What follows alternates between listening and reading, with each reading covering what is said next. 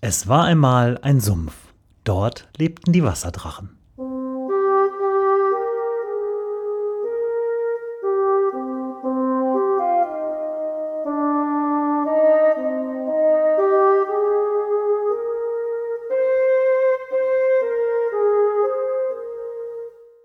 Wo die Wasserdrachen wohnen, Folge 10.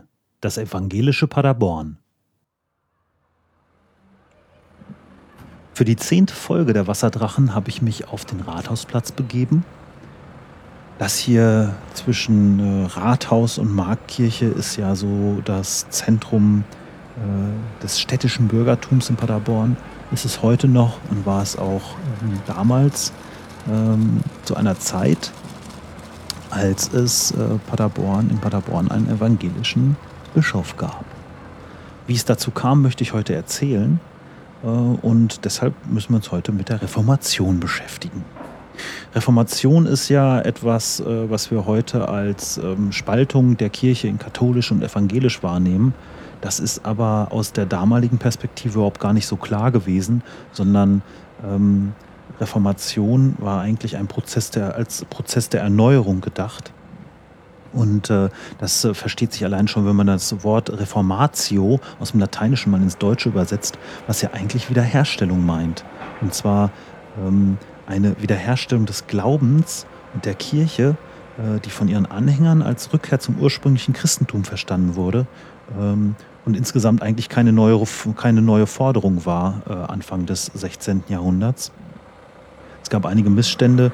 Äh, der bekannteste, was uns heute so in den Sinn kommt, ist zum Beispiel der Ablasshandel. Ähm, aber im deutschen Sprachraum lösten dann erst die Schriften von Martin Luther, so ab 1517, äh, kirchliche und politische Bewegungen aus, die schließlich zu dieser konfessionellen Spaltung führte, die wir heute äh, noch sehen.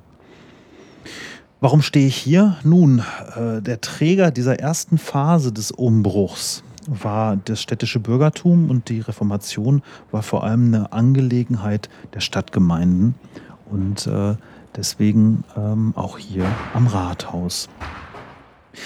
Ich muss eigentlich mit ziemlich viel Jahreszahlen um mich werfen, aber das ist immer, wenn man das nur hört, ist das so ein bisschen abstrakt und ein bisschen blöd.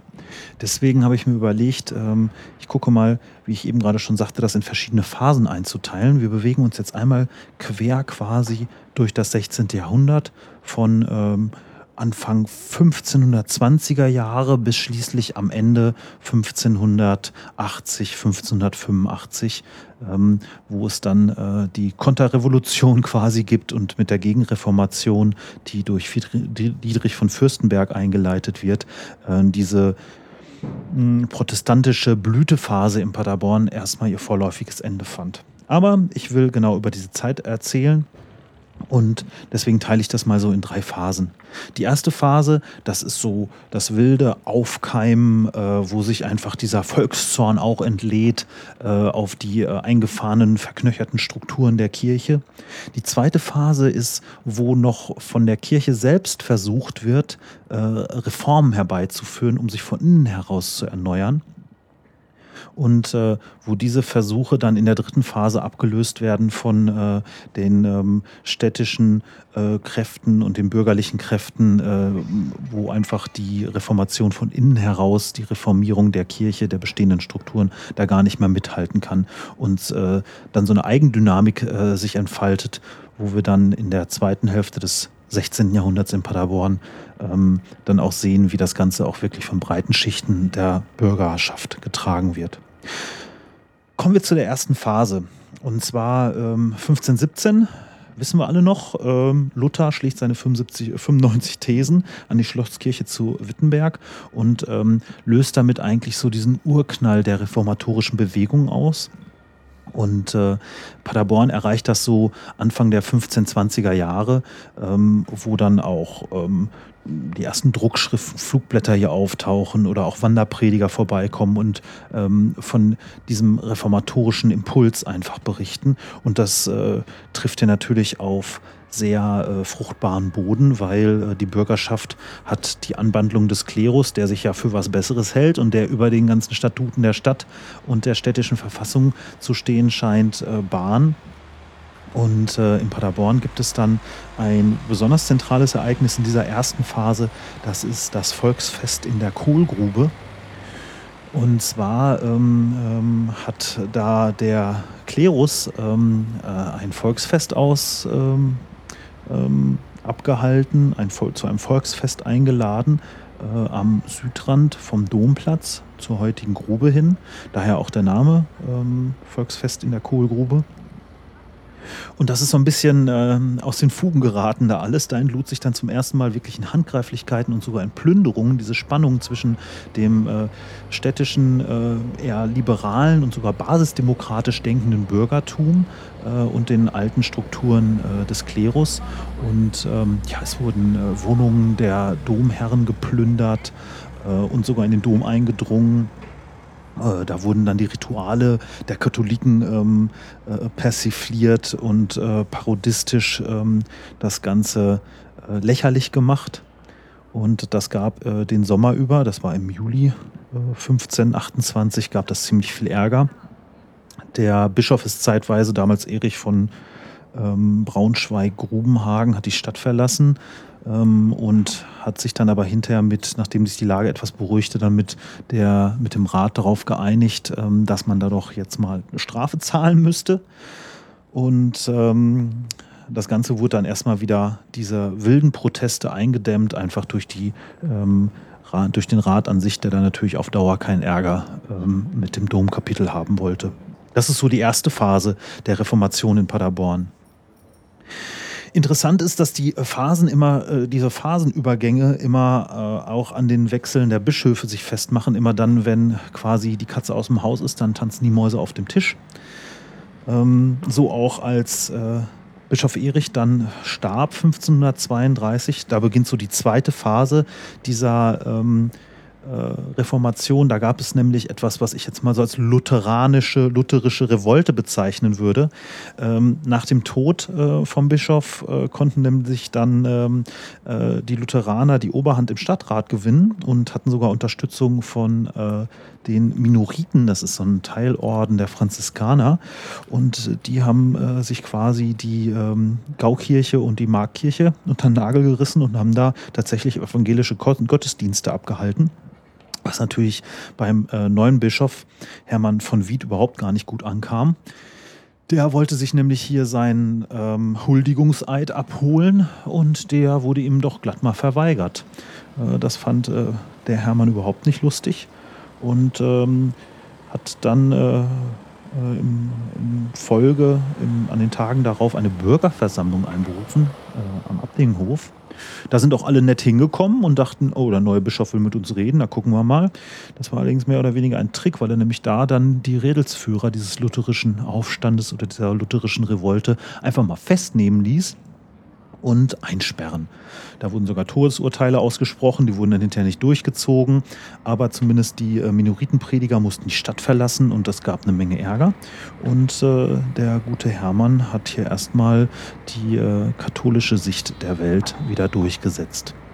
Man muss dazu wissen, Hermann selber war ähm, auch äh, Erzbischof von Köln und äh, auch Kurfürst und ähm, hat hier zwar erstmal mit harter Hand nach seinem äh, Antritt als Bischof hier äh, alles Lutherische unterdrückt, hat sich aber so ein bisschen vom Saulus zum Paulus gewandelt, weil er gesehen hat, es gibt etliche Missstände in der Kirche und wenn wir nicht von, von dem Druck von der Straße hinweggefegt werden wollen, dann müssen wir uns reformieren und hat äh, peu à peu angefangen in den darauffolgenden Jahren. Wir befinden uns jetzt, geht es langsam Richtung Mitte des 16. Jahrhunderts hat er angefangen, äh, selber Reformen ins Werk zu setzen und hat dann zum Beispiel äh, die Kölner Reformationsordnung ausarbeiten lassen.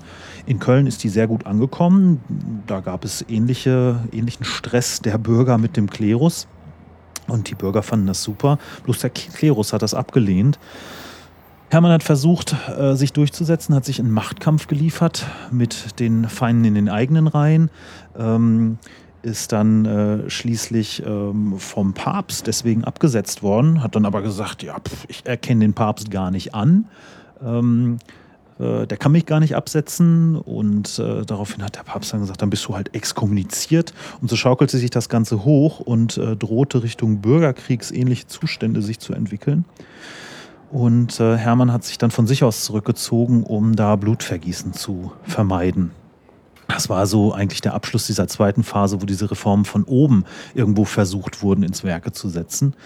Ähm, das hatte aber hier in der Bürgerschaft schon so viel ähm, für Wirbel gesorgt und man fühlte sich eigentlich darin bestätigt in den eigenen Ansichten und das Ganze reformatorisch voranzutreiben, dass dann in der dritten Phase ähm, der Reformation oder dieser Blütephase in äh, Paderborn da die ganzen Kontrollversuche, natürlich kam dann wieder ein katholischer ähm, oder katholisch gesinnter Bischof ans Werk, äh, an, an die Macht, nämlich äh, Rembert von äh, Kersenbrock, den kennen wir noch wegen der Rembertstraße im Riebeke-Viertel. Ähm, der war ab äh, 1547, nachdem sich äh, Hermann von Wied zurückgezogen hatte, äh, war der hier in der Macht und hat natürlich versucht, diese lutheranischen Umtriebe irgendwo einzudämmen. Ähm, aber das hatte sich so festgesetzt, dass dann ab ähm, 1566 in der Marktkirche, die ja zur Stadtgemeinde gehörte und somit auch äh, eher dem Rat zuzuordnen war, ähm, der dortige Prediger Martin Heutbrand ähm, hinstellte und ganz offen äh, den evangelischen Ritus praktizierte. Und das fand unheimlich großen Anklang in der Bürgerschaft. Es wird äh, berichtet, dass äh, Ostern äh, 1767 über 500 Bürger in der Marktkirche waren und Ostern da gefeiert haben und sich einfach gefreut haben, hey, die Reformation hat jetzt hier mal richtig Wirkung gezeigt. Das konnte natürlich Rembert nicht auf sich sitzen lassen und ähm, hat dann äh, dafür gesorgt, dass der Rat, der ja so im Spannungsfeld zwischen ähm, dem Klerus und den Wünschen der eigenen Bürgerschaft äh, irgendwo äh, eingeklemmt war, hat äh, Rembert dann dafür gesorgt, dass Martin Heutbrand abgesetzt wurde als Prediger der ähm, Marktkirche. Jetzt kommt es wieder zu so einem ähm, ähm, Umbruch und diese dritte Phase wird eigentlich erst so richtig eingeläutet, nämlich wieder mit dem Tod vom Bischof. Der Bischof ist tot, juhu, das Volk ist frei. Nachdem Rembert gestorben war, ähm, im Jahr drauf, 1568, ähm, holte dann der Rat äh, den äh, Martin Heutbrand wieder zurück und setzte den wieder ein als äh, Prediger, als äh, Pfarrer in der Marktkirche. Und ähm, äh, das Volk jubelte, alles war super, aber ein Jahr später, nachdem der neue Bischof dann wieder am äh, Ruder war, nämlich Johann von Heuer, ähm, der hat dann wieder den Rat wieder gezwungen, den Heutbrand wieder rauszuschmeißen. Und äh, die, das war natürlich überhaupt Gift für die Stimmung in der Stadt und die Bürger boykottierten das Ganze. Äh, und zwar in allen vier Stadtpfarreien. Und äh, anstatt hier zum Gottesdienst zu gehen, der, der ja wieder altkatholisch war, ähm, ging man dann lieber den weiten Weg nach Schlangen oder nach Wewelsburg, weil da nämlich äh, lutheranische ähm, ähm, Pfarrer wirkten und man da dem neuen ähm, dem neuen lutheranischen Glauben nachgehen konnte. Der Johann von Heuer hat das äh, zwar nicht toll gefunden, aber der ist geduldet und äh, so erlebte die Stadt eine relativ ruhige Zeit, ähm, äh, wo eigentlich offiziell, ähnlich wie beim Kaffeelärm, es war zwar verboten, aber es wurde trotzdem gemacht. Und ähm, naja, wenn keiner äh, da was gegen sagt, dann äh, stört das ja auch keinen, dann machen wir halt mal. Wie gesagt, Johann von Heuer duldete das Ganze und nach seinem Tod geschah dann tatsächlich, kam es dann sogar so weit, dass äh, das Domkapitel, wo sich auch diese reformatorischen ähm, Bewegungen einfach bahngebrochen und durchgesetzt hatte, dass die doch glatt einen Protestanten zum Bischof wählten, nämlich äh, Heinrich IV. von äh, Sachsen-Lauenburg. Der bekannte sich nicht nur ganz offen äh, zum protestantischen Glauben, der war auch verheiratet und alles und äh, wurde hier Bischof in Paderborn. Was dazu führte, dass als Krönung dann auch gleich mal der Pfarrer von der Marktgemeinde, äh, von der Marktkirche, das war inzwischen Georg Holthausen, der heiratete dann auch. Und damit war das hier manifest. Wir haben einen evangelischen Bischof, wir haben einen verheirateten äh, Pfarrer von der Marktkirche. Und damit hätte es das eigentlich gewesen sein können. Ähm, Paderborn war evangelisch und hatte sogar einen evangelischen Bischof. Dass es dann doch wieder ganz anders kam und äh, 1585 nach dem Tod von Heinrich IV. Äh, von Sachsen-Lauenburg äh, dann Dietrich von Fürstenberg hier an die Macht kam und die Gegenreformation und damit die Konterrevolution quasi einleitete. Das ist dann der traurige Nachklapp. Aber für die heutige Folge reicht es zu wissen, durch ähm, ständiges Rumoren in der Bürgerschaft hat es äh, doch gereicht, dass äh, in Paderborn äh, ein evangelischer Bischof irgendwann mal an der Macht war. Und ähm, zeigt auch da mal wieder, der Paderborner macht ja alles mit, solange er davon überzeugt ist. Aber wenn er nicht davon überzeugt ist, dann haut er auch mal auf den Putz. Und wenn es sein muss, geht er in den Dom und macht Schabernack dafür.